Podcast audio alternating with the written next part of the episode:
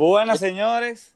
Otro podcast para ser sincero, el tercer podcast de City Angels TV. Nos pueden seguir en Instagram, YouTube y Twitch y también por Spotify y todas las intervenciones que tengamos hoy, señores. Pueden ser en cualquier sitio que haya podcast, ya sea Spotify sería un ejemplo o Anchor también.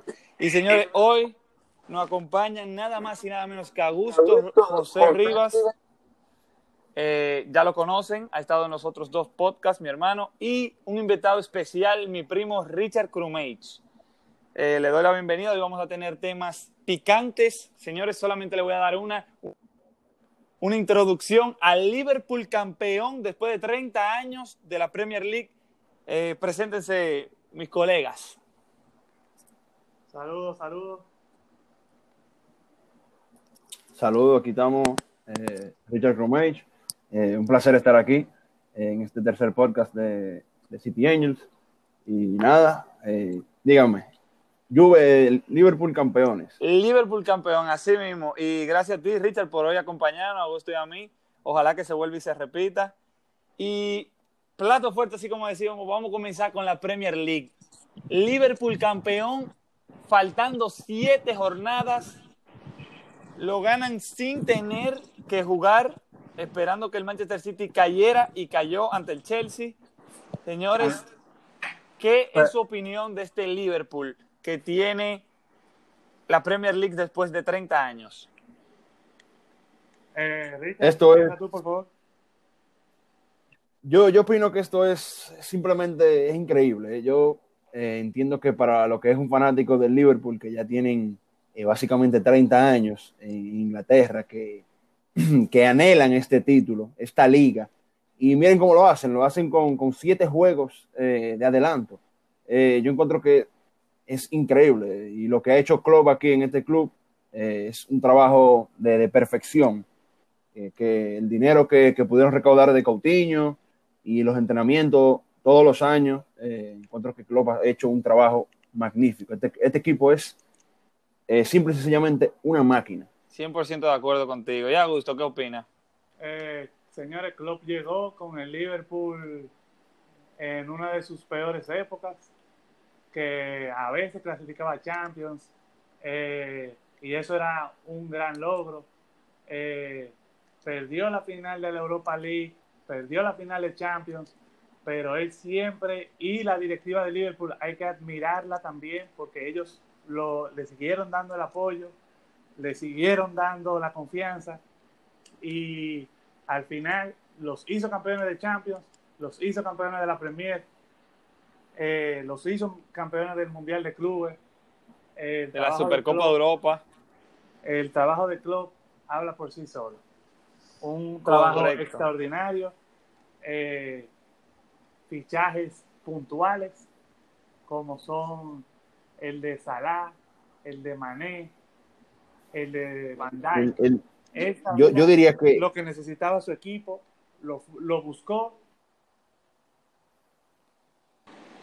Y lo encontró, correcto.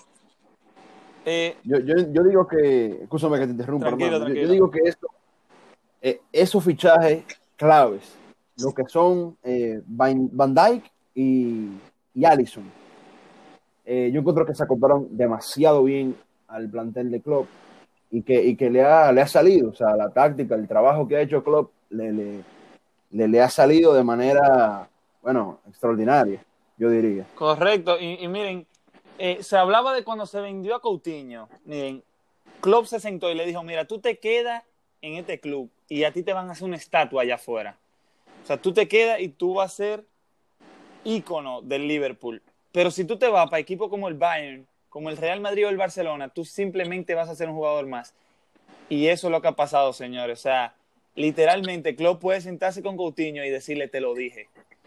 Y no solamente eso, Klopp cogió ese dinero que, que le dieron por Coutinho y fichó al mejor, o sea, the best de Europa, el jugador nominado el mejor de Europa y al mejor portero de la temporada pasada. Lo tiene a los dos y simplemente le costó Coutinho. Y no solamente eso, señores, o sea, Ustedes ven la tabla de goleadores de la Premier y ahí hay dos jugadores entre los primeros seis. Y está Mohamed Salah y Sadio Mané. Salah está de segundo con 17 goles. Y Mané puede estar de sexto, pero tiene 15. O sea, él está dos goles de, de Mohamed Salah. Señores, vamos a seguir hablando del Liverpool, es obvio, pero también yo quiero eh, recalcar algunos resultados que han dejado del último podcast hasta hoy de la Premier League. Señores, el Manchester City ganó 5-0 contra el Burnley, pero hoy que estamos grabando el podcast, perdió ante el Chelsea 2-1, lo cual terminó dándole ya el título al Liverpool sin tener que ellos disputar su jornada, su próxima jornada. Señores, el Manchester United ganó con un triplete de Martial. Martial, señores, que es el primer jugador desde el 2013 que marca un hat-trick para los Diablos Rojos.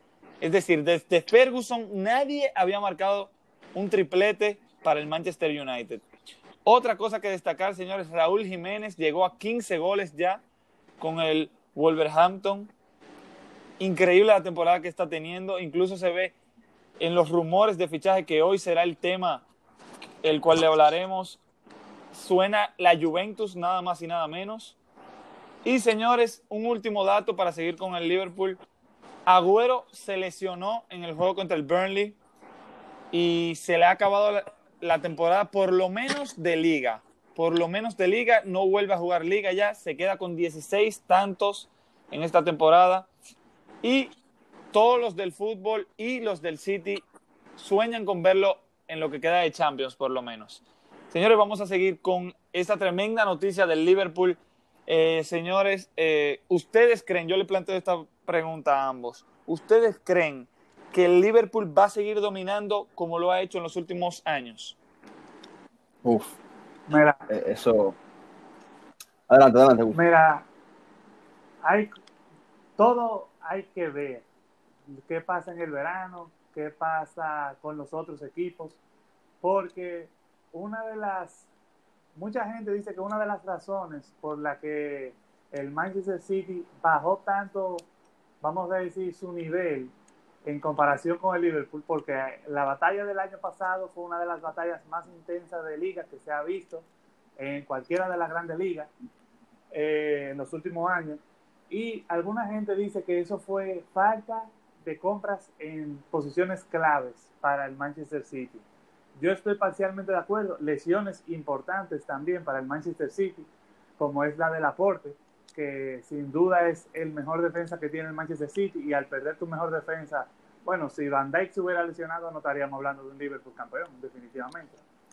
Eh, el lateral izquierdo, que es una posición que el City tiene años eh, un poco flojo. Hoy un error de Mendy fue que le dio el primer gol al Chelsea. Eh, y realmente hay rumores de que el Liverpool no piensa gastar mucho este verano, lo cual parcialmente está bien porque tú tienes un núcleo de jugadores muy bueno eh, y los jugadores que se te van integrando, como son eh, Minamino, que ya la temporada que viene habrá hecho una pretemporada entera con Klopp y podrán entender y adaptarse mejor al sistema. Eh, pero realmente hay que ver qué pasa en el verano, porque el Chelsea se está armando muy bien. Eso vamos a hablar un poco más adelante. Eh, sí. Pero hay que ver, hay que ver. Yo pienso que mmm, ningún equipo está seguro que va a seguir dominando. Todos los años eh, son muchas variables, son muchas variables, la verdad, en mi opinión. Dale, pues dale, Richard, ahora. Bueno, yo, yo por otro lado veo, eh, sinceramente, yo veo eh, este, eh, por lo menos estos dos últimos años, que, que el Liverpool, ¿verdad? Eh, ganó su Champions, felicidades, enhorabuena, y que ahora está ganando la Premier League. Yo creo que quizás, o yo lo veo como un bonito comienzo a una época, vamos a decir, de oro para el Liverpool quizás no tanto como, como un, Sir Alex, un Sir Alex Ferguson en el United, eh, ¿verdad? No podemos eh, debatir mucho todavía, eh, porque Sir Alex Ferguson tuvo, bueno, sin número de, de, años, pero yo encuentro que sí, yo encuentro que, que Liverpool en las próximas vaya, dos, tres temporadas, eh, a, a, a, corto plazo, yo diría, eh, va a estar dominando Inglaterra eh, con mucha superioridad, mucha autoridad. Eh, veo un equipo demasiado compacto, muy vertical. Esos extremos, lo que, es Salah, lo que es Mané, ese medio campo, como, como Klopp ha ido armando, ese tridente. Quizás, quizás un buen cambio que le puede llegar a Liverpool es un, un buen 9. No sé, yo he visto a Firmino esta temporada un poquito eh, desenfocado. Quizás no un reemplazo total, ¿verdad? Porque tú tampoco vas a sacar a Firmino de, del once titular, pero tener una alternativa pesada. Alguien que, que, le diga a Firmino, mira, yo quiero jugar también. Y aquí no vamos a matar por ese número 9. Correcto. Bueno, lo, que, lo, que, pasa es eh, dos cosas que Richard dijo. La primera es que Rooney habló sobre eso que dice Richard, lo de una comparación con Ferguson. Y Rooney dijo, si a Klopp tú lo dejas cinco años más, fácil te gana tres Premier League más por como él trabaja, por, como, él, como él une al equipo. Y eso es, bueno, la opinión de Rooney, que trabajó con Ferguson, eso te dice algo. Claro, claro. Y otra cosa que mencionaba Richard es lo de Firmino. Firmino yo entiendo que Klopp lo tiene en un rol eh, tipo Benzema cuando estaba Cristiano. Que okay, Firmino okay. se dedica más a abrir el juego para Salah y Mané. No es coincidencia que los dos que están al lado de él sean los goleadores. Él los habilita sí. muy bien, pivotea muy bien pero son cosas que siempre es bueno tener alternativas. Si no te está funcionando el approach de Firmino, ese enfoque, siempre es bueno tener una alternativa. Y si tu alternativa es Origi, bueno, Origi a veces tiene su juego bueno, pero a veces no pesa tanto. O bueno, sea claro, totalmente. Siempre es bueno tener una alternativa de mayor peso, realmente. Sí, y que el Liverpool lo estaba buscando con Timo Werner. Timo Werner eh, totalmente. Eh, decidió irse por el Chelsea eh, ya lo hizo oficial, eh, yo creo que lo mencionamos en, en, el podcast anterior, pero si no, no está de más decirlo. Señores, jugadores claves del Liverpool, hablábamos de Firmino, es cierto, que tiene un rol como, como rol invisible, muy importante, pero como invisible ese Claro, jugador. claro, no, no, no, no hay que, no, para nada, no hay que menospreciarlo, pero para nada, o sea, este hombre te da tu pase, te da tu, tu asistencia, crea juego, eh, yo creo que lo que más daña, daña línea defensiva, o sea, sí, yo creo que lo que más, es lo que más él afecta es sus movimientos, esos movimientos del que es como sí. de cuadrar la defensa del equipo contrario. Yo creo que eso es lo más importante de él, esos desmarques. Y hay que destacar, señores, los dos máximos asistidores de Liverpool, nada más y nada menos son sus laterales, de Alexander Arnold y Andrew Robertson uno tiene 12 asistencias, que es de Alexander Arnold, y el otro tiene 8 asistencias, señor. Estamos hablando de dos laterales, dos defensores, lo cual vimos el tiro libre de esta semana de Alexander Arnold, señores. Qué belleza de gol. Son increíbles todos los jugadores. Eh, también hay que destacar que ahora mismo el Uh. portero con más Sí. vallas invictas es Allison, no está de más decirlo. Hay que darle su hora buena también, incluso Claro, teniendo el comienzo de temporada con lesión. No sé si ustedes se acuerdan. Esas vallas invictas no se la dan a él, toda la que tuvo el equipo. Se la dan al otro arquero cuando hablamos de estadísticas. Y señores, estamos casi, casi moviéndonos para otro país, otra liga, pero no nos podemos ir de la Premier sin dejarles decir que, señores, la pelea por la UEFA Champions League está de comerse las uñas, señores. Wolverhampton, Manchester United, Chelsea, Leicester, señores. Todos estos se encuentran en un margen de seis puntos, desde el sexto lugar hasta el tercer lugar. Puede decir ya que el City ya clasificó, no lo, no lo voy a, dejar claro. El City tiene 63 puntos y el Chelsea, que está de cuarto, tiene 54. Eh, se puede decir que sí, quedan siete jornadas. El City tiene que primero asegurar eso. Y el Liverpool, ok, se puede decir que se le acabó la temporada a ellos, pero ellos tienen 86 puntos y le quedan siete juegos. Ellos pueden romper récord todavía. Todo lo que hizo el Manchester City, ellos lo pueden arrollar eso. Se tienen que poner la pila Yo creo que lo van a intentar por lo menos. Eh, el City se puede quedar ahí. Felicitaciones por su segundo lugar y tal vez fuera de Champions en la próxima que viene. El Leicester, excepcional temporada, señores. El Leicester tiene a Jamie Vardy, máximo goleador de la liga, y es el segundo equipo que más ha anotado goles. Eh, perdón, el tercero, detrás del City y detrás del Liverpool. Eh, y también, señores, lo que hablábamos de, del Chelsea, el Chelsea se está reforzando, señores, y yo creo que la temporada que viene va a ser más emocionante que esta, más emocionante que la pasada. Señores, el Chelsea se está haciendo una potencia, al igual que el City y el Liverpool. Claro, yo diría que hay que darle tiempo, porque tú puedes fichar tres jugadores que te van a cambiar un plantel 100%, pero hay que darle su tiempo para que se acoplen. Claro, claro. Sí, todo, todo será un proyecto, todo va a ser algo. 100%. a largo Y que la temporada que viene no va a ser normal por todo lo que está pasando. Sí. Señores, por el otro lado, el Norwich. Yo quería, yo quería antes, antes de, de- y escúchame de que te interrumpa, Dale, dale. algo que tú dijiste muy importante sobre, sobre romper récords, que, que eso siempre también me ha gustado mucho. El, el Liverpool, siete partidos, 21 puntos a jugar, y, y, y- pero partidos complicados, o sea, no es verdad que, que- o sea, se puede ver, obviamente, porque el, el que tiene el récord de lo- del puntaje en la Premier League es el City, que son 100 puntos, creo, ¿verdad? Correcto. Eh, temporada 2018 El- si, no, si mal me equivoco. correcto, creo que sí. Y ahí está, o sea, es un récord muy, muy interesante que, que el Liverpool no puede, no puede dejar caer. ¿sabes? Tiene que tener ese norte bien, bien puesto. Solamente pueden perder 7 puntos para llegar a los 100. Exactamente. Y contando que el próximo partido nada más y nada menos es contra el Manchester City. O sea que el City, va, Sí. el City básicamente va a pelear por intentar que no le rompan lo que tienen, lo que le queda. Ah, Literalmente. Entonces, señores, vamos a tomar un viaje nada más y vamos a hacerlo corto, vamos de pasadilla solamente. Nos vamos para la Bundesliga, señores. Ya sabemos que el Bayern de Múnich es campeón, ya sabemos que el Borussia Dortmund aseguró puestos de Champions, pero, pero quedan plazas de Champions que se pelean entre tres equipos.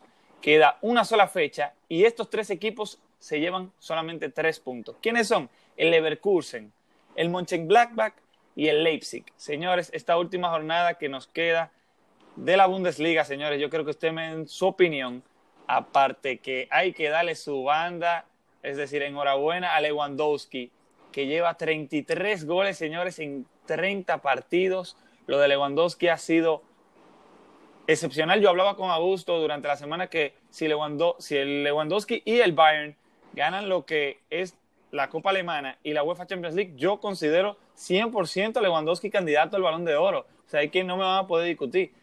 Por ahora es máximo goleador de la Champions, Sí. lo cual no, no creo que nadie se lo quite. El Pichichi, ya digo, la bota de oro en Europa, yo creo que Lewandowski le va a ganar, incluso estando inmóvil con 27, 25, eh, 27, 27 28 goles. 27 goles. Y le quedan, si no me equivoco, 11 10 fechas. part- 11 fechas. Creo que son 10, pero 11. Eh, y bueno, Augusto apuesta que Inmóvil la va a ganar. Yo considero que Lewandowski en esta última jornada, ojalá me sorprenda y meta un triplete, porque yo de verdad quiero que él se gane esa bota de oro, señores. Yo creo que también den su opinión. Mientras más breve, mejor, pero sean concisos, que la información sea buena y no se preocupen por lo, Claro. por lo breve. Señores, háblenme de esos tres puestos de Champions, esos tres equipos que pelean por la Champions, perdón, de la Bundesliga. Dale, gusto. Bueno, para hacerlo breve, el Leipzig solamente tiene que empatar. Eh, entiendo que final de temporada ya su oponente realmente no estará buscando ganar más que por trámite. A lo mejor si el juego se le presenta un buen recuerdo, pero entiendo que va a ser un juego muy calmado y que ellos solamente necesitan el empate para clasificar. Eh, o sea que no veo muy difícil que el Leipzig pierda el puesto que tiene casi asegurado. La batalla real será entre el Leverkusen y el Mainz, que el Mainz viene en muy buena forma, eh, pero el Leverkusen va a salir a por todo, porque el Leverkusen tiene que ganar y se tienen que dar ciertas variables, o que el Mönchengladbach pierda o que empate y después hay que tirar calculadora con los goles a favor, eh, los goles Los enfrentamientos. los Sí, enfrentamientos enfrentamientos. directos. Hay que ver el criterio de desempate realmente, pero el Mönchengladbach eh, tiene que darlo todo, tiene que darlo todo también. Eh, realmente va a ser muy interesante, va a ser, todos los juegos van a ser a las nueve y media hora de la República Dominicana y realmente tenemos que prestar mucha atención de nueve y media a once y media porque todo puede pasar y será una fecha emocionante por lo menos para los fans de estos dos equipos y espere y a lo mejor para los fans de Leipzig, pero no debería, en mi opinión. Bueno, Richard, danos tu opinión, que ya que tú eres, señores, para eh, los que no lo saben, Richard es fan del Bayern de Múnich eh, y de mucho tiempo, para que no vayan a decir, no, que cualquiera es fan de, de un equipo ganador en su liga. uh, uh". Eh, Sí, sí. eh, viene con trascendencia, de- desde más para allá, como 2008 se puede decir. Hasta antes. Sí, sí, ya, ya tenemos. Quizás sí, más o menos, sí, 2007, 2008. Tengo mucho tiempo ya mirando el Bayern, déjame decir. Ha sido, ha sido, ha sido como un carrusel, tú sabes, una, una atracción. Sí, Esa subida y bajada. Sí, es bueno, muy bueno siempre ver un- a tu club desde abajo siempre y verlo prosperar. y lo que te ha tocado es del Pero bueno. Bayern. Perder Sí, Champions, y lo que, y lo que me ha tocado. Liga. Pero bueno, hay, hay un futuro que, que- que muy posiblemente será mejor y, y bueno, nada, seguir viendo fútbol y, ¿verdad? Que vive el fútbol. Claro. Eh, bueno, mira, yo, esta última fecha de la Bundesliga, eh, brevemente, eh, va, va a estar muy buena. Va a estar muy, muy buena. En Leipzig, 63 puntos. Mönchengladbach, eh, 62 puntos. Leverkusen, 60. El único que le sigue, que está allá más lejos, es el sexto, que es el Wolfsburgo, que está a 49. Ya, ¿verdad? No creo que haya disputa ahí. No, no, Pero no, sí, es lo, es lo que dijo, es lo que dijo Augusto. O sea, ya aquí eh, esto va a ser una fecha de, de comerse las uñas eh, entre el Leipzig, el, el Mönchengladbach y, y el Leverkusen. Esto va a ser simplemente Tres finales, se van a jugar al mismo tiempo. tres, tres finales, literalmente, tres finales. Aquí es el que el que el que se equivoque primero, pues baja, no tiene chance. En buen dominicano, para que se rían un poco, el que se tira un peo pierde. Así, Así eso mismo, es básicamente así lo que nos tocará ver. Señores, eh, dando un poco de noticias de la Bundesliga y, y que ya se termina una, sola- una última fecha, nos queda. Señores, ya supimos que Timo Werner se va de la Bundesliga. Lorik Sané ya le ha dicho al Manchester City que se quiere ir y básicamente se, se enfoca en el Bayern de Múnich. El Bayern de Múnich solamente tiene que hacer el movimiento del dinero. Y hoy salió que Thiago Alcántara, mediocampista del Bayern, eh, dijo que se quiere ir también del equipo bávaro. Eh, el Bayern Mucho dolor, ¿eh? Sí, el Bayern yo creo que pierde una calidad muy importante, pero, pero, yo creo que el Bayern por ahora no le hará falta. Si todo sigue como va, no creo que le hará falta. Eh, están teniendo, tienen a Tolizó, yo creo que banqueando, y ya para tú tener a Tolizó banqueando también, ah, el mismo Thiago Alcántara, ya eso es una, Sí, una- sí. hay que, hay que dártela. O sea, si tú no estás jugando y tú eres un jugador estrella, élite, tú no puedes estar ahí. Y, Y permíteme, claro, permíteme, discú- discúlpame que te, que te interrumpa. Tranquilo, tranquilo. Permíteme decir que, que no, mira. O sea, eso del, del, del- de Tiago, de verdad duele, duele, porque ese, o sea, Tiago llegó a la Bundesliga y llegó para romperla. O sea, el, el- el muchacho no ha hecho más nada que, que obras de arte. Estamos de acuerdo con eso y todos lo han visto, ¿verdad? Tiago es, es simplemente un, un, un- un mago ahí en ese medio campo. Pero mira, se va. Pero Hansi Flick está poniendo a esta dupla, Kimmich Goretzka, fino, fino, fino. Encuentro que, 100%. mira, tengo, tengo ya enfocándome unas 16, 17 fechas desde que comenzó esta temporada, mirando bien esa dupla. Y encuentro que Hansi Flick le ha salido, o sea, espectacular. Y más después de que Thiago sufrió la lesión, que no pudo jugar, ¿verdad? Esa es la alternativa principal. Goretzka Kimmich. Y de verdad que le ha salido impecable, o sea, contundente, fuerte. Y, y Goretzka ahora, con la forma física que tiene, de verdad que, que parece un tractor. Señores, Meunier, jugador, exjugador, ya se puede decir, del Paris Saint Germain, llega al Borussia Dortmund y con esto vamos rápidamente a hacer una escala en Francia solamente para decirle que ya Muñer se fue del PSG para el Dortmund y que ya el Paris Saint Germain vuelve, vuelve al entrenamiento porque se tienen que enfocar enfocados en la Champions. ¿Por qué? Porque incluso cuando empiece la Champions, ellos no van a comenzar la Champions porque ya están clasificados a cuartos. Así que ellos serán un equipo que yo creo muy perjudicado por esto de la pandemia, pero, pero eh, tiene un equipo muy sólido y yo creo que ellos pueden sorprender. Señores, eso era todo en Francia y vamos a llegar aquí a Italia. Señores, ¿qué les puedo decir de Italia? Eh, lo primero que le voy a decir es que el Lazio y el Inter de Milán se comieron los mocos en la última fecha, perdiendo ambos sus partidos. Eh, ¿El Inter empató? El Inter empató y la Lazio que perdió 3 a 2 de un Atalanta que pueden decir, no, hombre, del Atalanta. El Atalanta, señores, ya está en cuarto de finales de Champions. Y no es solamente eso. A una Juventus que tiene a Cristiano Ronaldo, a Dybala, a Higuaín, a un Inter que tiene a Lukaku, que tiene a Lautaro, a una Lazio que tiene al, al Capo Cañoneri, eh, que es inmóvil. Señores, el Atalanta es el equipo que más ha metido goles de la Serie A. Y no es solamente, o sea, ellos están revolucionando la Serie A. No es solamente una diferencia de 5, de 8, de 10 goles. Señores, una diferencia de 15 goles. Una diferencia exagerada, diría yo. Y no es que ellos tienen un jugador que ha metido 30 goles, señores, su máximo goleador tiene 15, que es Ilicic. Y, Correcto. Y señores, esa competición de la Serie A, yo creo que ya la Juventus ya le dieron su bandera verde básicamente para... Le dieron ya su diferencia. Son dos juegos que tienen que básicamente tropezar en ambos. Y la Lazio y el Inter y el Atalanta, puedo decir que van encaminados a la Champions y eso van a ser los clasificados. La Roma está a seis puntos del Atalanta, el Napoli está a 12. Ya yo creo que el único que puede hacer un milagro se puede decir la Roma para clasificar Champions, pero el Atalanta va muy encarrilado. El próximo juego de la Roma es contra el Milan. Eh, la Juve juega contra el Leche. Eh, y ya eso, la Lazio contra la Fiore este sábado. Bueno, señores, yo le voy a dar que ustedes opinen sobre esto que pasó en la última jornada de la Serie A eh, lo cual el tercero y el segundo lugar cayeron ambos y ya la diferencia con la Juve es de cuatro puntos de la Lazio y de seis no, ocho puntos del Inter. Eh, comienza tú.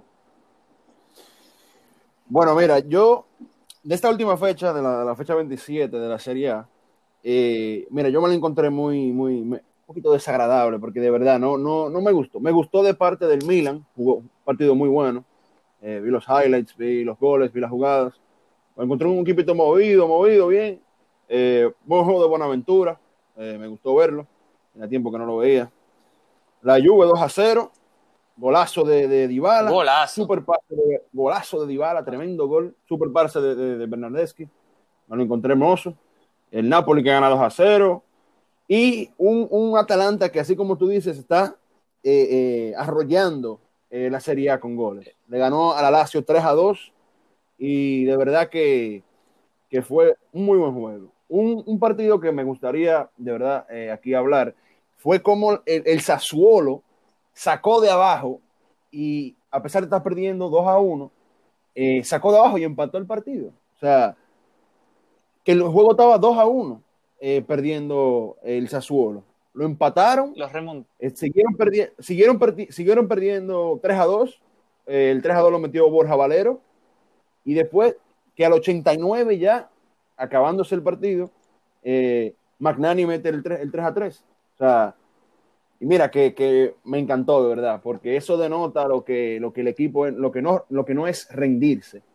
Incluso tengo un amigo que, que me dijo que estaba apostando ese juego, que, que tiró una apuesta y que se le cayó todo simplemente por ese juego. No, y a pesar... Porque él nunca, él nunca pensaba que, que escúchame hermano, que, que, el Inter iba a empatar, y menos contra el Sassuolo. No, y a pesar de que no solamente el Inter pierde sus puntos, sino que también recibe una roja en el minuto 93 a Skriniak, uno de sus defensas vitales, se puede decir. Sí, muy, muy, muy, muy buen defensor, que lástima que, que se va a perder un par de partidos eh, ahora con la Serie A. Te, lo, te, te cedo a gusto. Eh, Dame tu opinión. ahí.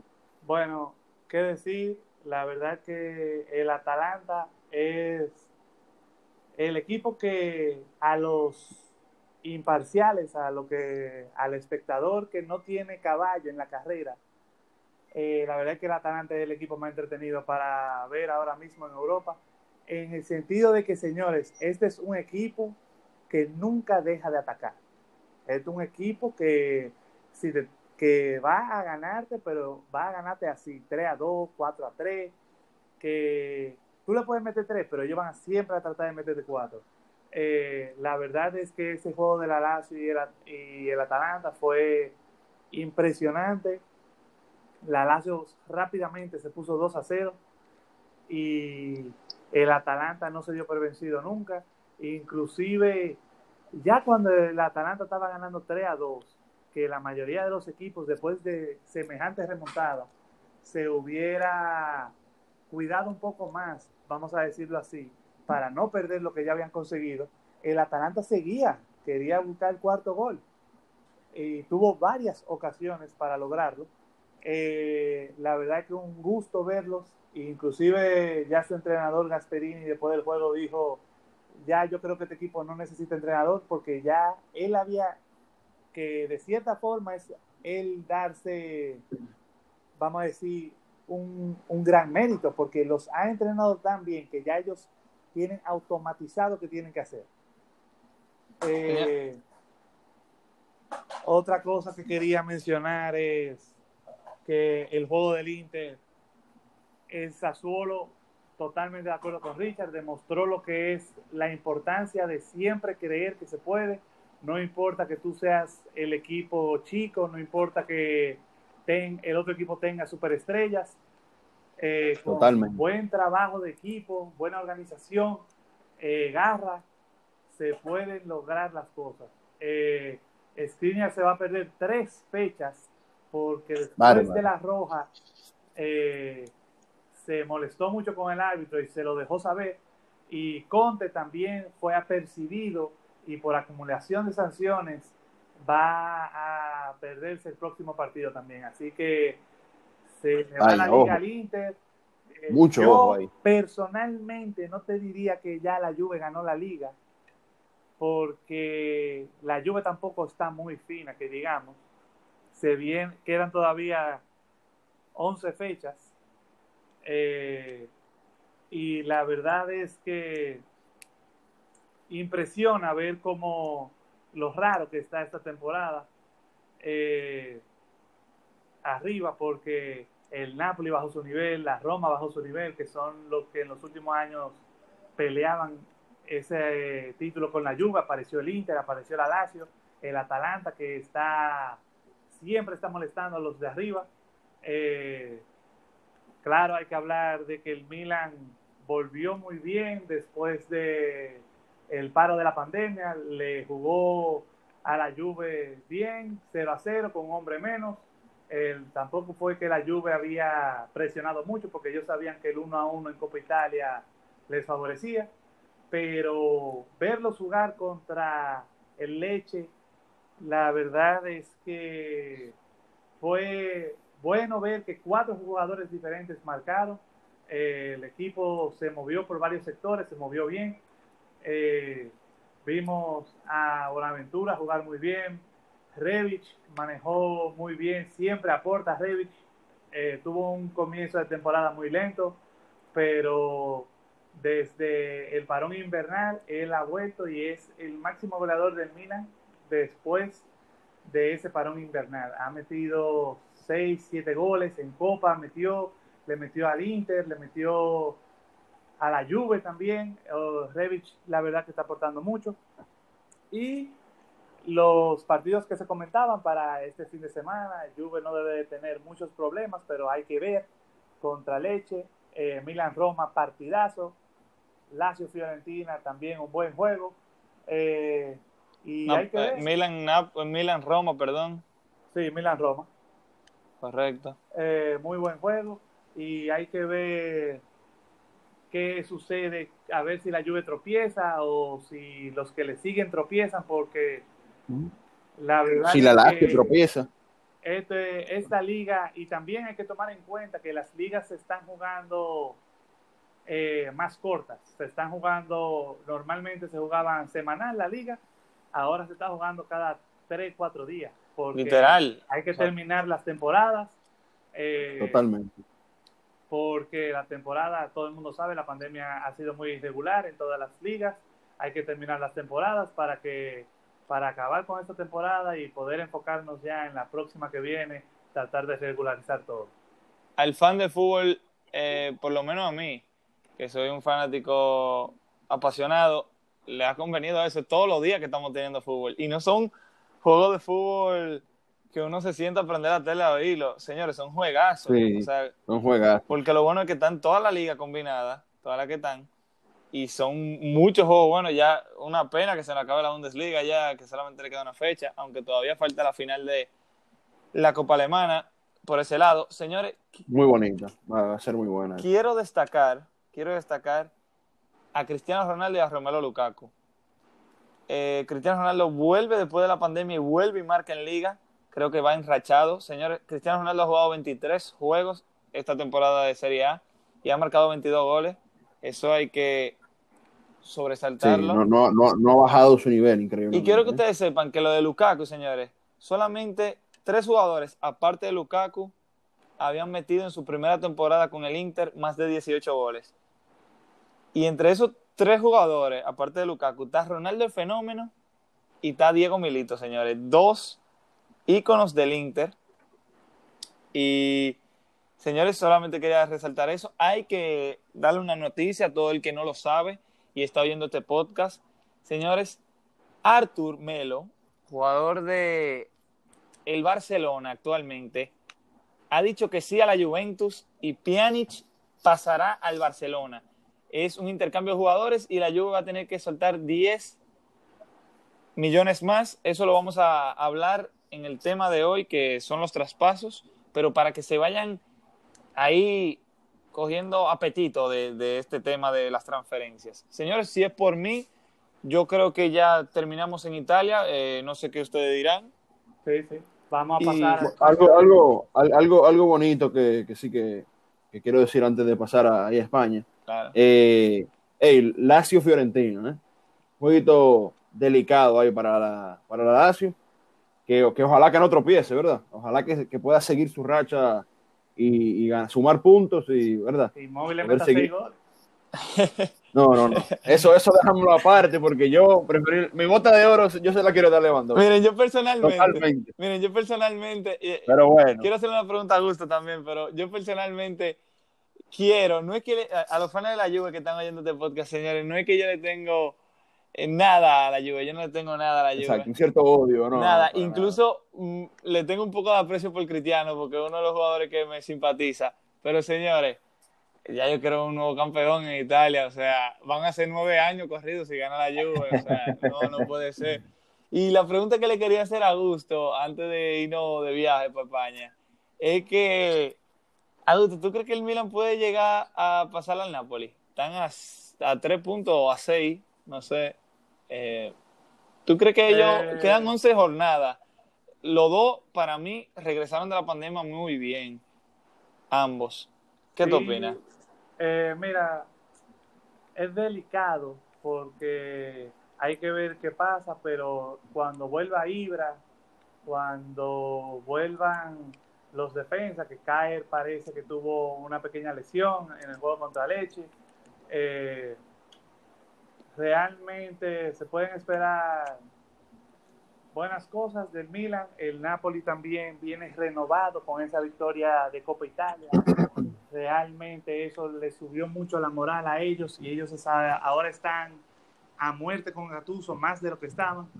Eh, realmente va a ser una pelea interesante por esos puestos de Europa League. Eso va a ser muy chulo. Mira, yo, yo, yo déjame tirar una cosita. Mira, yo de verdad, de verdad, me encantaría decir que sí, porque siempre he simpatizado un poquito por el Milan, siempre ha sido un club eh, bonito, desde los tiempos de Kaká siempre me ha gustado mirarlo. Y tú sabes, Ibra siempre ha, estado ahí, me encanta Ibra también, Pero yo diría, yo voy a decir que no. Yo, yo digo que aquí los partidos que le quedan al Milan van a estar muy complicados. Sí, vienen, Roma, vienen Lazio. muy complicados. Juve, Napoli, el mismo Parma, la Atalanta, o sea, bárbaro, o sea, ¿cómo tú te, te vas a tirar todos esos juegos y, verdad? Eh, con la forma física que tener ahora y todos esos partidos que vienen, eh, bueno, va a estar difícil. Bueno, Pero mira, ojalá, yo, ojalá que sí sea. yo en verdad no me voy a arriesgar en ese tema y yo prefiero coger mi maleta y vámonos todos para España. no, señor. claro, claro. Eh, yo ese tema no quiero entrar porque No lo va a tocar, no, no, No, es muy la delicado. gente Eh, cree eh, que- así como dijo como dijo, como dijo Augusto, eh, es un tema muy delicado. Señores, llegamos a España, señores, y hay un cambio de líder, señores. Hay un cambio de líder, lo que yo le decía a ustedes, y se lo voy a seguir diciendo. Para mí, por cuestión de plantilla, el Real Madrid va a terminar ganando la liga. Esa es mi opinión. Y señores, ya están punteros. ¿Por qué? Para todo aquel que no sepa este dato. Señores, la primera eh, regla que se mira cuando hay dos equipos empatados en puntos en España son los enfrentamientos directos. Y si no me equivoco, el Real Madrid y el Barcelona tuvieron un empate y una victoria del Real Madrid. Es decir, que el Madrid, si quedan empates, el Real Madrid y el Barça, ya al final de la liga, el Real Madrid será campeón. Si quedan empates en puntos. Señores, el Real Madrid, hay que destacarlo, señores, no es solamente eh, el juego que están teniendo, sino, señores, lo que es Karim Benzema. Yo tengo que sacar su plata aparte. Eh, Karim Benzema es Totalmente, un jugador, totalmente de muy- acuerdo contigo. eh, ¿cómo se dice? Eh, no sobrevalorado, sino la otra palabra. Menos valorado. Menos menos No, valorado. menos valorado, ajá, menos preciado. menospreciado, esa es la palabra. Y yo encuentro que a Benzema, señor, o sea, Benzema tiene 17 goles ahora mismo y está atrás de Lionel Messi, que es una- otra cosa, ¿verdad? Pero imagínense que Benzema cobrara los penales. Benzema fuera Pichichi ahora mismo. Benzema fuera Pichichi. Y hablando de, lo- hablando de los penales, el Real Madrid, señores, Sergio Ramos tiene 8 goles esta temporada y un defensor central. Es cierto que cobra los penales del Madrid, que es uno de los equipos que más recibe no me voy a meter ahí porque no estoy 100% seguro, pero eh, que más cobra penales. Y Ramos, señores, tiene, creo que vi los otros días, dos años sin fallar un penal. Marcó un tiro libre en su último juego. Enhorabuena, Eh, oye. Enhorabuena. Tiro libre, golazo, golazo. Y, y de verdad lo digo, mira, con ese tiro libre se, se puso la capa, o sea, Y el Barcelona. demostró literal. Y el Barcelona, señores, perdón que te interrumpa, Richard. No, no, tranquilo. Y el Barcelona, señor, que viene a ganar con un gol de Rakitic acabándose el partido. Eh, muy asustados estaban ellos, en verdad. Yo viendo el juego del Barça, yo estaba hasta nervioso. Y no es que yo tenga un favoritismo por ninguno de- del equipo de España. Sí me gustan, sí le tengo un aprecio a uno que a otro. eh, ya por razones X. Pero, wow, pudieron sacar. Ricky Puig tuvo que entrar y da la cara, señores, por el Barça. Eh, por fin, Quique Setién está haciendo lo que hacía falta en el Barça, que es comenzar a subir esos menores y no solamente subirle y que juegue un juego, juega dos para que tú suenes. No, señores, lo está metiendo, le está dando su minuto y mucho más ahora con este tema de la pandemia y los cinco cambios que, que permiten ahora. Eh, enhorabuena también al Barcelona que pudo sacar ese resultado acabándose el partido. Y ya para darle la palabra a ustedes dos, señores, el Atlético de Madrid vuelve básicamente donde pertenecen.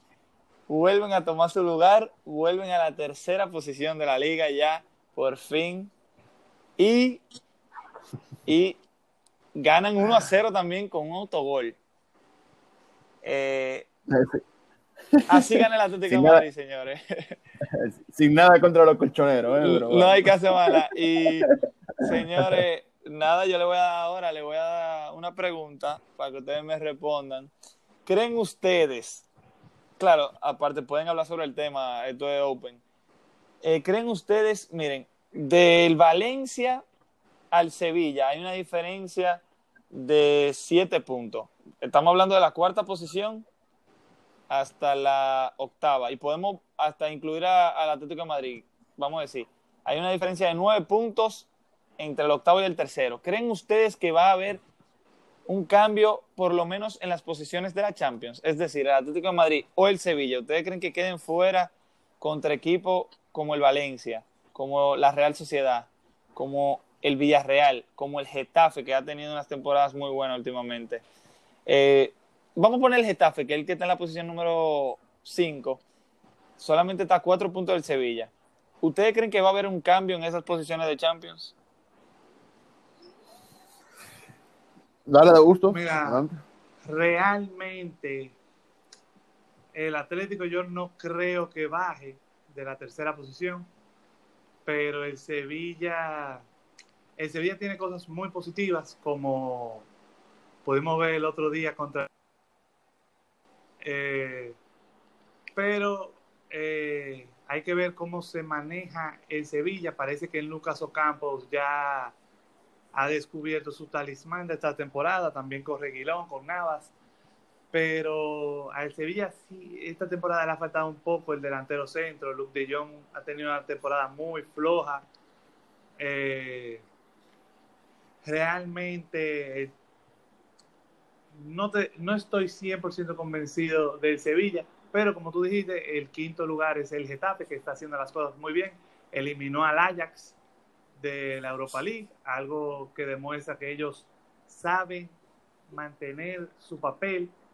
y eliminaron al Ajax a convicción de lo que el, su entrenador le dijo. O sea, el Ajax creía que podía venir con su juego bonito de pase, pero el Getafe se metió en su cabeza y lo consiguió, consiguió eliminarlo.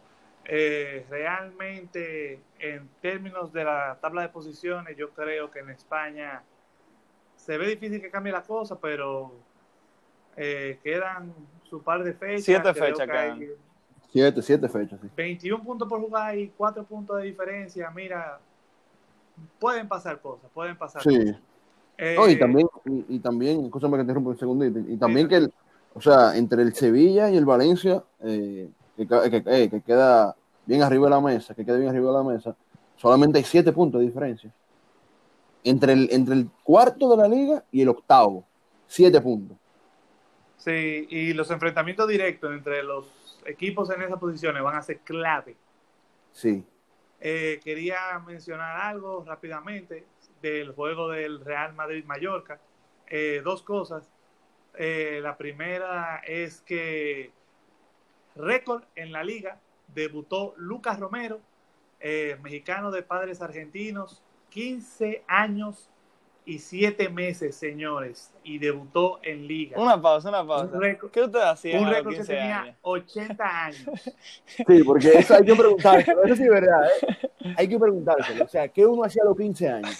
Yo a los 15 años estaba en el colegio, eh, jugaba fútbol, claro, pero, este tipo, este tipo, este muchacho, en la tiene ahora calle. 15 y, y está debutando en la liga, en la Contra el primera Real Madrid. división Contra el Real Contra el España contra el Real Madrid a los 15 años. O sea, esto es increíble. Miren, yo personalmente a los 15 años se me acababa la esperanza de ser profesional.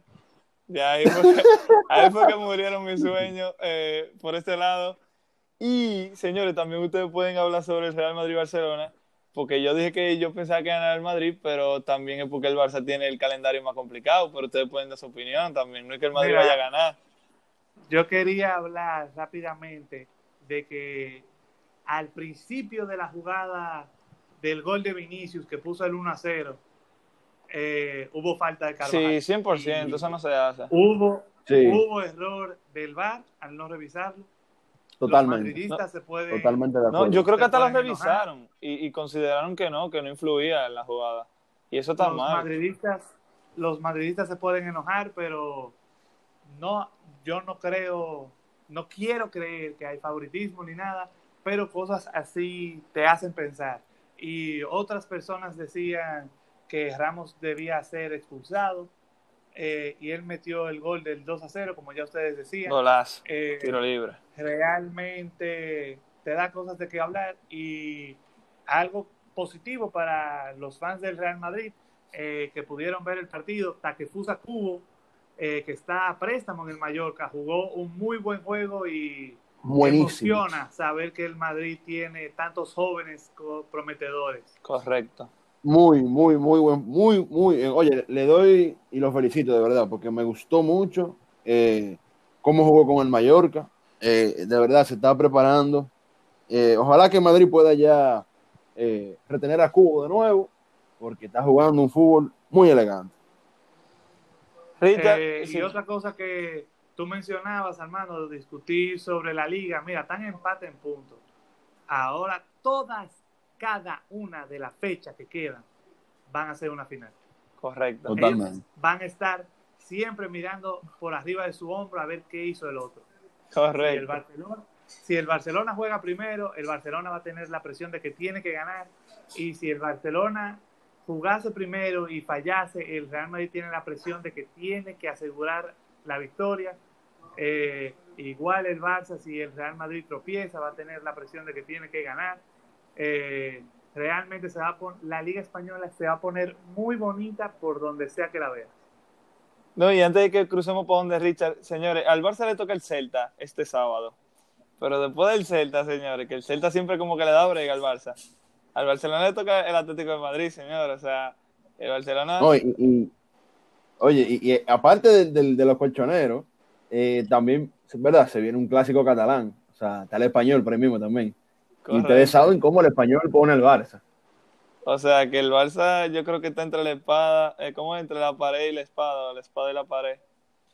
Eh, Hay que, hay que, exacto, hay que verlo muy de cerca. Eso. Oye, cada fecha es una una final. Será una final, no hay nada más que totalmente. Y el Barça no está fino. Están jugando. La, la idea de Quique Setién se está jugando, pero no están convirtiendo, que eso es lo que te da Sí. el juego.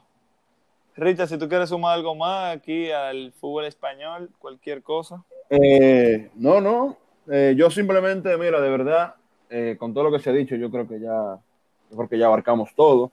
Eh, darle un, coño, una enhorabuena de verdad a- al, al gato, a Karim Benzema, de verdad que yo siempre lo he tenido, eh, lo siempre, siempre lo he tenido en alto. Me, gu- me gusta mucho cómo juega Benzema y me gusta más cómo Zidane lo puso a jugar.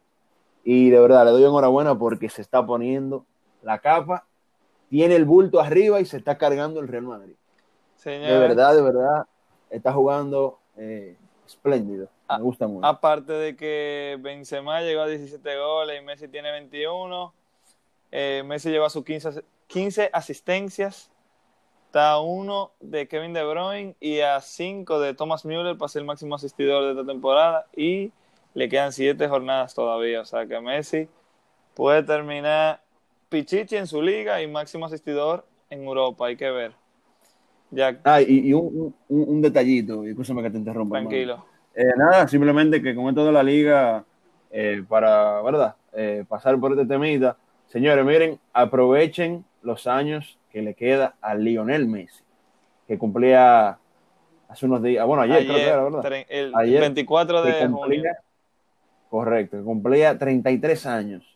Acuérdense de ese nombre, mírenlo todo lo que le falta, porque este hombre, aparte de que ya es máximo goleador del Barça, asistidor, goleador de la liga, anotador en clásico, Seis balones eh, de máximo. oro. seis balones de oro, síganlo viendo, que ese hombre tiene todavía fútbol para regalar, dar y, y- y anhelarse y dejar ver eh, sus espectaculares jugadas. Bueno, señores, eh, por si quieren y le interesa un videito que yo tengo en Instagram, pueden buscar en City Angels, dedicado solamente a Messi. Y para eso Cristiano Lovers también hay uno. Pero cuando Messi ganó su sexto balón de oro, yo hice solamente un video hablando de estadística a ese día. O sea, hasta ese día. Ya claramente han cambiado esos números, pero se lo pueden tirar y, yo creo que hasta se, le, se ponen a llorar cuando ven ese número tan hermoso de ese. Lo, lo- lo recomiendo, Sí, lo recomiendo. 100%. Me lo tiré y de verdad lo recomiendo. Vayan a la página de, de City Angels en Instagram y de verdad, vean ese video. Señores, antes de irnos a nuestro tema, que son la transferencia, a nosotros nos hicieron unas preguntas en Instagram. Ya saben, si quieren eh, preguntar lo que sea, cualquier duda que nosotros les respondamos, información, lo que sea. Ok, la primera es, esta la- creo que lo hagamos rápido las preguntas. La primera es, de aquí a 10 años, ¿quién les parece que será el capitán del Real Madrid? Yo responderé, después lo hace Richard y después Augusto. Bueno, pues yo le voy a dar Mm, yo le voy a decir que yo creo que Fede Valverde o, o pudiera ser también, en mi opinión, si Courtois continúa, Courtois. Eh, Fede Valverde o Courtois, ya que son jugadores que, que yo creo que van a estar en esos 10 años, porque se puede hablar de Vinicius, se puede hablar de cualquier otro jugador, pero tú no sabes si en 10 años van a seguir. Miren a un ejemplo, Robinho, o sea, sí, lo ficharon, pero tú no, o sea, tú pensabas que le iba a durar mucho, pero no dio la talla y le dieron por fuera. Eh, ¿Pueden responder ustedes dos? Eh, Richard, Bueno. primero. Eh, mira, es una pregunta eh, bastante abierta, tú sabes, un plazo, de, plazo largo de tiempo, 10 años, eh, tú sabes, puede pasar lo que sea. Pero bueno, mira, eh, nada, simplemente ver, ¿verdad? Los jóvenes y los jóvenes que están ahora mismo eh, eh, debutando, no solamente debutando, lo que están jugando y lo que, están, lo que lo están haciendo muy bien. Yo concuerdo contigo, me quedo con Courtois, ¿verdad? Todavía es es un arquero joven, Courtois que tiene mucho peso y tendrá, seguirá teniendo mucho peso en el Madrid. Tiene todavía 28 años, ¿verdad? A él le pueden quedar fácil 10 años en, en el Madrid, si él, si él lo desea. Eh, y nada, yo también me quedaría verlo un poquito más, pero bueno, Eder Militao me gusta mucho como defensor central. Y tú sabes, la costumbre del Madrid de darle la bandita de capitán a- al central, yo, ¿verdad? Lo, lo veo una posibilidad. ¿Qué a gusto? Eh, mira, yo tengo, de los que están ahora mismo, yo tengo dos candidatos que pienso que podría ser. De aquí a 10 años, como tú dijiste, Fede Valverde eh, es jovencito, tiene una garra Un de- del Real Madrid, digna del Real Madrid. Eh, Sí. Si él de aquí a 10 años él, eh, sigue en el Real Madrid, yo creo que fácilmente podría ser capitán.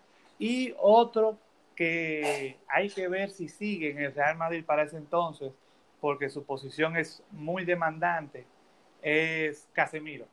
Casemiro Sí, Puede ser, cierto. tiene esta posibilidad, tiene esta posibilidad. Casemiro también hay que recordar que la capitanía es algo de personalidad y Totalmente. Casemiro tiene una personalidad fuerte y ha sido parte de equipos campeones, que cuando no es lo mismo que tu capitán sea eh, un jugador X que ha estado en la peor época de un equipo, Montolivo, eh, y o que tu capitán sea un jugador que ha pasado la mejor época y que cuando te habla, te habla con autoridad, que él sabe lo que es ganar.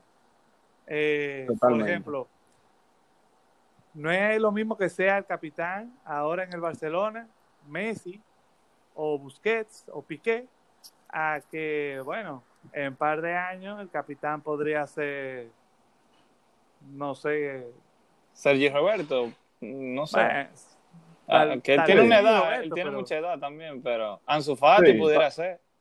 sí. Hay que ver también que ver, o sea, pero- lo, que, lo que representa mucho también como para el equipo, tú sabes. Sergio Roberto podría ser un candidato, porque imagínate, Tigre catalán desde chamaquito, o sea, Eh, Y Y bueno, sí, hay que ver, pero en el Barcelona. son, eso depende. son sí. dos candidatos por ahora. Sí, está sí, bien. sí. El- yo le voy a responder esta segunda pregunta pa- porque no, no creo que, que sea muy buena discutirla.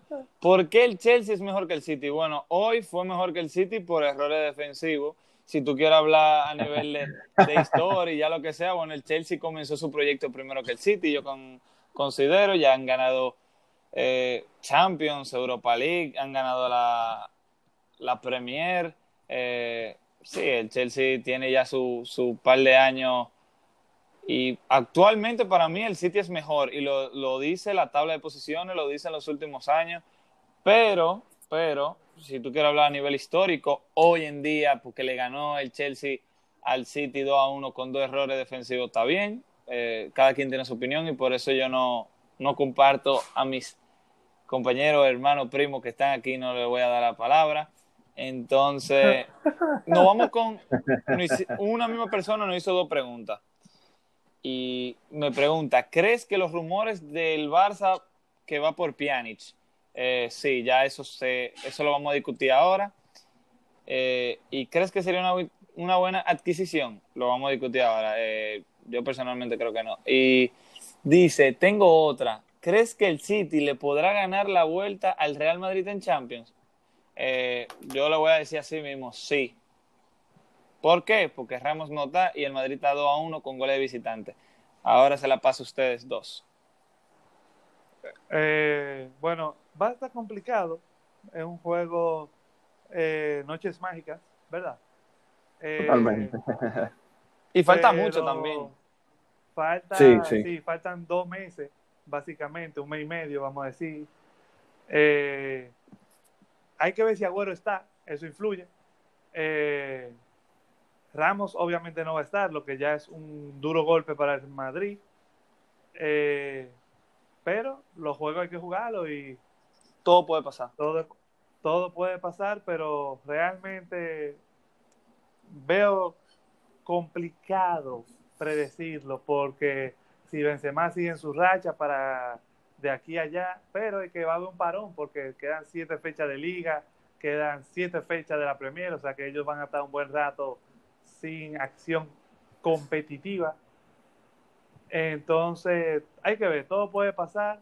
Eh, que el Real Madrid gane 2 a 0 no sería raro, pero sí pensando en las circunstancias del partido, los jugadores que ya sabemos que no van a participar y los jugadores que son dudas, eh, realmente hay que ver qué pasa en estos siete juegos también, porque se podría lesionar Dios libre a alguien más, o, o sea, Claro, claro. muchas variables. Hay que ver más cerca de la fecha, vamos a revisitar la pregunta, en mi opinión. Sí, yo, yo concuerdo con Augusto. Yo, en verdad, mira, eh, en papel, imagínate, Real Madrid pierde 2 a 1 contra un City en casa. eh, la vuelta es en, en- en el Etihad, en la casa del City. ¿Verdad? O sea, en papel, imagínate, ¿qué te puedo decir? Sí, el City puede ganar. Es es su casa. Muy probable que ya para ese entonces, seguramente ya en Inglaterra den apertura a los estadios, o sea, que estén los fanáticos, y se arme un buen ambiente. Hay que ver, ¿sabes? Eso depende mucho. Pero yo, exacto, me quedo con el, con el, con la incertidumbre. Eh, yo no voy a dudar del Madrid.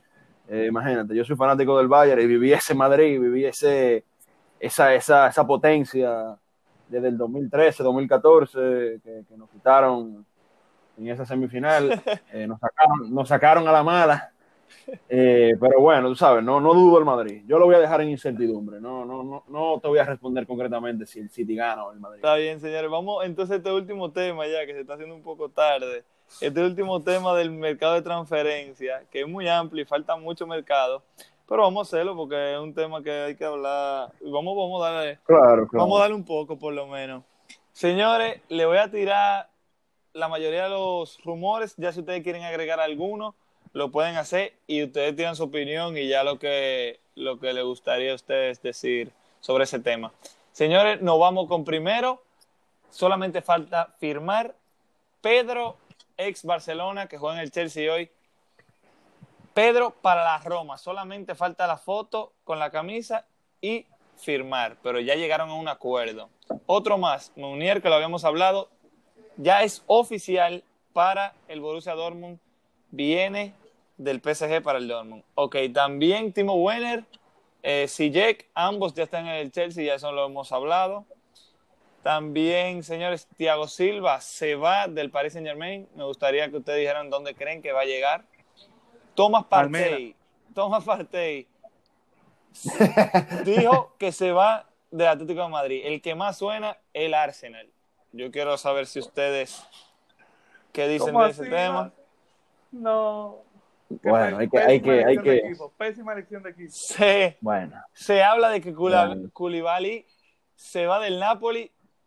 Los primeros que pintan ahí son nada más y nada menos que el City y el Liverpool. Me encantaría verlo en cualquiera de los dos, apartando Sería de una dupla formidable al lado de Van Dijk. Van Dijk o Laporte.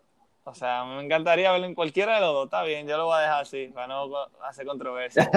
Señores, el Heroic Sané básicamente está fuera del sitio. O sea, ya él dijo que no está y, el- y Guardiola dijo, le tratamos de renovar tres veces y él las tres dijo que no, que se quería ir. Es válido, es válido. Un jugador con mucha calidad que no es titular indiscutible. Y el Bayern, tanto que lo quiere el Bayern como está, yo creo que debería de irse, aunque me duele como Citizen, eh, sí, se tiene que ir. Y ojalá que llegue alguien muy duro por él. Tiago Alcántara dijo que se va del Bayern, ojalá hagan un swap. o me den a Coman, no sé, me encantaría. Y señores, llegó a un acuerdo ya Arthur, que lo habíamos mencionado ya, Arthur para la Juve y Pjanic para el Barcelona. Aquí podemos responder también las preguntas que, que nos hicieron. ¿Creen ustedes que Pjanic va a resolver en el Barça? Permiso, que yo sé que ustedes se van a poner que no, que el Barça, que, que, que es lo que hacen. Eh, ta- señores, ya, eso está hecho ya. Ahora, a mí no me le pueden quitar. Ok, Pjanic tiene su edad, tiene 30 años, pero señores, Pjanic tiene calidad. Y yo creo que ustedes me den. Sí. Está bien su opinión. Si se quieren ir en cegueta en contra del Barça, está bien, es válido. Pero yo creo que eso no va a dar. No sé, o sea, pueden hablar de lo que No, ustedes no, quieran. no, ya, ya no, ya no es útil, ya que ya está hecho, tú Sí, ya está hecho. Entonces, señores, se habla también de Gabriel Paulista para el León y, y Sancho, que da- está en todos los equipos, básicamente.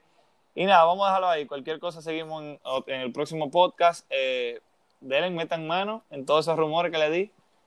Eh, Lo que más les guste, no tienen que los- ser todas. Algunos de los rumores, a mí Pedro a la Roma, no entiendo qué está haciendo la Roma. Un jugador, Totalmente, totalmente. un jugador que ya sus mejores años pasaron, eh, un jugador que cobra un salario pesado, ellos van a ganar, ellos van a gastar un salario pesado con él, eh, y un jugador que eh, no sé, eh, no sé si es por marketing, no sé, no sé, no me convence ese fichaje. Arthur a la Juve y Pjanic al Barça. Mira, yo no voy a discutir la clase, la calidad de Pjanic, porque es un jugadorazo, realmente un jugadorazo, pero mi problema con el traspase es que Arthur también es un jugadorazo, es mucho más joven y es un jugador que el mismo Barcelona cuando llegó dijeron que era el nuevo Xavi, eh, Messi dijo que de los fichajes que se habían hecho en esa época, Arthur había sido el mejor. Eh, Pjanic es verdad que es muy buen jugador, va a aportar mucho en el Barça, estoy seguro, pero para mí el problema es la edad. El Barça tiene una, unos jugadores de una edad ya considerable. Podemos, sí, o sea, sin mentir, te puedo decir que de los 11 titulares del Barça, eh, en 5 años, en 5 años, no te estoy diciendo en 2 o 3, te estoy diciendo en 5 años, yo te puedo decir que Messi probablemente ya no va a estar, Suárez no va a estar, eh, Piqué no va a estar, Jordi Alba, difícil que esté, eh, Sí. Busquets puede estar, Busquets podría estar por el rol que él juega, eh, pero también lo veo complicado. Claro, le da pesa, le da pesa. Entonces, Pjanic en 5 años no va a estar en el Barça. No, O sea, no, para claramente, tampoco. que Pjanic en 5 años no va a estar en el Barça. Entonces, tú te tienes que preguntar qué está haciendo el Barcelona. O sea, tú, eh, o sea, tú deberías tratar de seguir rejuveneciendo tu equipo como tú estabas haciendo con De Jong, con Melo, está ahora entrando a Ricky Puig, está Ansu Fati, tienes a Dembélé todavía, Griezmann que no es tan joven, pero sí puede en cinco años seguir en el Barcelona.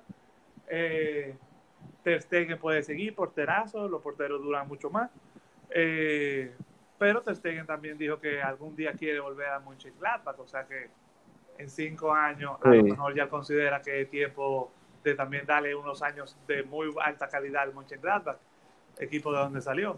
Entonces, no sé qué está haciendo el Barça. Eh, muy, muy buena solución para la Juve porque Pjanic cobra mucho en la Juve. Solamente están pagando 10 millones de diferencia por un jugador que es 6 años más joven y de una calidad similar. Eh, un analista en Twitter hizo el análisis de que el momento en que Arthur llegue a la Serie A, él va a ser uno de los tres mejores mediocampistas. Él ve mucho la liga, ese fue su análisis, que el momento en que Arthur llegue es uno de los tres mejores mediocampistas de la Serie A. No de la Yo- yo concuerdo, de la yo Serie A concuerdo. de la liga. Y Yo concuerdo. realmente, bueno, ese, ese fichaje a mí no me gustó nada. Eh, el Chelsea para mí está haciendo muy bien las cosas, muy bien las cosas. Suena que Havertz podría ser el siguiente que ellos fichen, jugadorazo. El Chelsea se está preparando para que no todo sea Manchester City y Liverpool en los siguientes años en la Premier. Totalmente. Eh, Richard, ahora tus comentarios, por favor. No, yo, imagínate, me quedo con un poco de lo que ya se dijo. Eh, mira, de verdad, yo con este fichaje de, de este traspaso entre Arthur y, y Pjanic, mira, yo no le quito mérito a Pjanic, así como dijo Armando, Pjanic para mí es un mediocampo excepcional, hace de todo, ¿verdad? Muy completo. Pero, o sea, es que, no, no, o sea, en un proyecto eh, a corto plazo, eh, está bien, Pjanic te puede funcionar dos, quizás tres años, pero es que a largo plazo, como necesita el Barcelona ahora mismo, que necesitan sus jóvenes, necesita ir subiendo cantera, Arthur era para mí una pieza fundamental en un proyecto a largo plazo. Y, y, de verdad, no sé qué carajo hizo el Barcelona, no sé qué pensó, pero bueno, ya, de verdad, mira, yo me agarré la cabeza, yo cuando vi eso que se oficializó, yo me dije en mi cabeza, oye, madre mía, madre mía, no, no, no puede ser verdad. Literal. ¿Te entiendes? Pero bueno, ya está hecho, eh, solamente queda ya ver a Pjanic y a, y a Pjanic en el Barça y a Artur en la Juve y ver cómo se desarrolla. Eh, fichaje que, que, sí me gustó y que me da entonces apertura ya para pensar en otra cosita. Menier al Dortmund. ¿Qué pasa aquí? Entonces, ¿qué? ¿Esto le está dando un regreso a Kraft Hakimi al Real Madrid? Yo creo, ¿Eh? yo, creo que sí, yo creo que sí.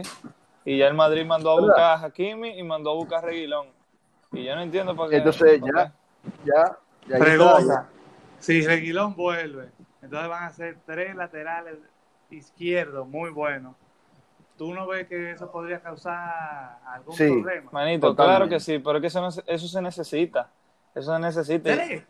O sea, se necesita esa competitividad dentro del vestuario para que cada uno quiera seguir mejorando. Incluso yo me atrevo, yo, yo considero que el Madrid no tiene tanto mediocampo de reemplazo. Es cierto que tiene a Valverde, que son como cuatro, vamos a poner cinco mediocampistas, porque James va para afuera. Y a mí me gustaría ver a Marcelo, y que 100% me gustaría ver a Marcelo eh, En el medio. en el medio. 100%. Pero una buena alternativa. Mucha queda cabeza. ahí, tiene. ahí- ahí le queda. Sí, eh, puede ser por eso también, pero mira, yo soy un jugador que a mí me encantaría tener, digo, ah, yo soy una persona que me encantaría tener jugadores de ese tipo que puedan jugar donde sea. Y yo creo que Marcelo es un tigre que puede jugar en medio campo y, y ya así mismo para de, de tener esa posición que es sube y baja, sube y baja con su edad que desgasta tanto. Y ya en el medio campo es básicamente sube y baja, pero no tan drástico, tú no, tan, no lo desgasta tanto. Totalmente, Y el totalmente. Tigre- No es un box to box. Exacto. Y el tigre loco tiene pila de cabeza, pila de experiencia, pila es mucho por si acaso, por si alguien no entiende. Y, y, y nada, y sí, yo considero que Marcelo puede ser, puede jugar en cualquier posición y me gustaría verlo en el medio campo. Sí. Yo siento que Otro- nos estamos otro- desviando del tema. Sí, Sí, sí, sí. otro- verdad, otro- verdad. Otro, otro fichajecito que, que, me, que, que de verdad me sorprendió también fue el de Kai Havertz al, al Chelsea, el que se está hablando. Se está estaba rumorando, ¿verdad? sí, me faltó. Todavía no es oficial, pero o sea, esto te deja ver que el Chelsea va con, Con todo. todo. O sea, el Chelsea ya, Ziyech, Timo Werner y ahora Kai Havertz. O sea, Y se Ellos van a armar, eh. Y, y se habla de Sancho. y Koulibaly también. O sea, ellos están armando eh, un muñeco. O sea, Sí. ellos están buscando los top desde cada liga, cada club y se Es están que armando. hay que o sea. pelearle, mira, no es pelearle a nadie que tú vayas, a pelearle y- al Liverpool y, y al City. Literalmente. Literalmente. Tú le vas a pelear al campeón de Europa y de la Premier actualmente y al, Literalmente. y al campeón Sí, del pero año eso se pasado. acabó lo de campeón de Europa. Mira, tú sabes que algo, City, algo, puede ser City este año. bueno, hay que ver, hay que ver. algo, muy curioso que a mí eh, me puse a pensar con esto del, del, del Me- Artur Melo, fichaje, traspaso con, con Pjanic. que es raro que el Barça no, no fue a por Thiago y le dejó a Artur Melo a- al Bayern. Lo que pasa es que yo creo que eso, lo de Thiago, fue recién, su decisión de dejar el Sí, Bayern. eso salió, por lo menos hoy o ayer salió. Claro, eso, esos son rumores y que pueden ser reales. Yo no he visto videos diciéndolo él, pero si lo, si lo suelta a tantas redes, yo creo que ya es obvio que él se quiere ir. Claro. Porque si no, los jugadores Sí. salen de una vez y dicen, no, yo me quiero quedar. Eh, bueno, Sí, hay que ver, hay que ver. señores, Ah, yo por mí, por mi lado, ya estoy. señores, No, estamos bien. yo les quiero agradecer a ustedes dos por esta excelente podcast. Me gustó bastante, se habló de todo un poco. Eh, de verdad, gracias a los dos. Eh, gracias al que llegó a este momento de, del podcast. Para el próximo, ojalá Richard pueda acompañarnos también, al igual que Augusto, que, que se haga una tradición estar nosotros tres juntos. Y tendremos un nuevo acompañante también para el próximo podcast, o por lo menos eso es lo que hoy se dice. Eh, no le voy a dar nombre porque no quiero que se emocionen, no quiero darle un spoiler. Y bueno, señores, Ok. gracias por todo. Si ustedes se quieren despedir, le doy la palabra. Dale gusto. Eh, Richard, como dijo Armando, muchas gracias por acompañarnos. Eh, siempre un placer hablar de fútbol con gente que sabe. Eh, y gracias a los que han escuchado hasta ahora, hasta este momento. Se ha hablado mucho, pero se ha hablado de lo que nos gusta. Y la verdad es que así el tiempo pasa rápido. Eh, muchas gracias a todos y nos vemos, eh, nos escuchamos en el próximo podcast. ¿tiene algo que No, decir? no. Sí, no, totalmente. Muchísimas gracias por la invitación. Eh, nada, ojalá que, exacto, que para el próximo podcast y para los que vengan, eh, ¿verdad? Pueda estar aquí en la mesa discutiendo con ustedes sobre, sobre lo que, ¿verdad? Sobre lo que de niño eh, venimos jugando y venimos hablando y, y discutiendo y argumentando que es el fútbol. De verdad que es un deporte que, que nos ha dado mucho y que, y que nos, gusta, nos, nos gusta tanto. Y nada, que así sea, de verdad. Y gracias por escucharnos a todos, eh, los que nos están sintonizando. Y nada, hasta la próxima. Gracias, señores. Nos vemos. Adiós.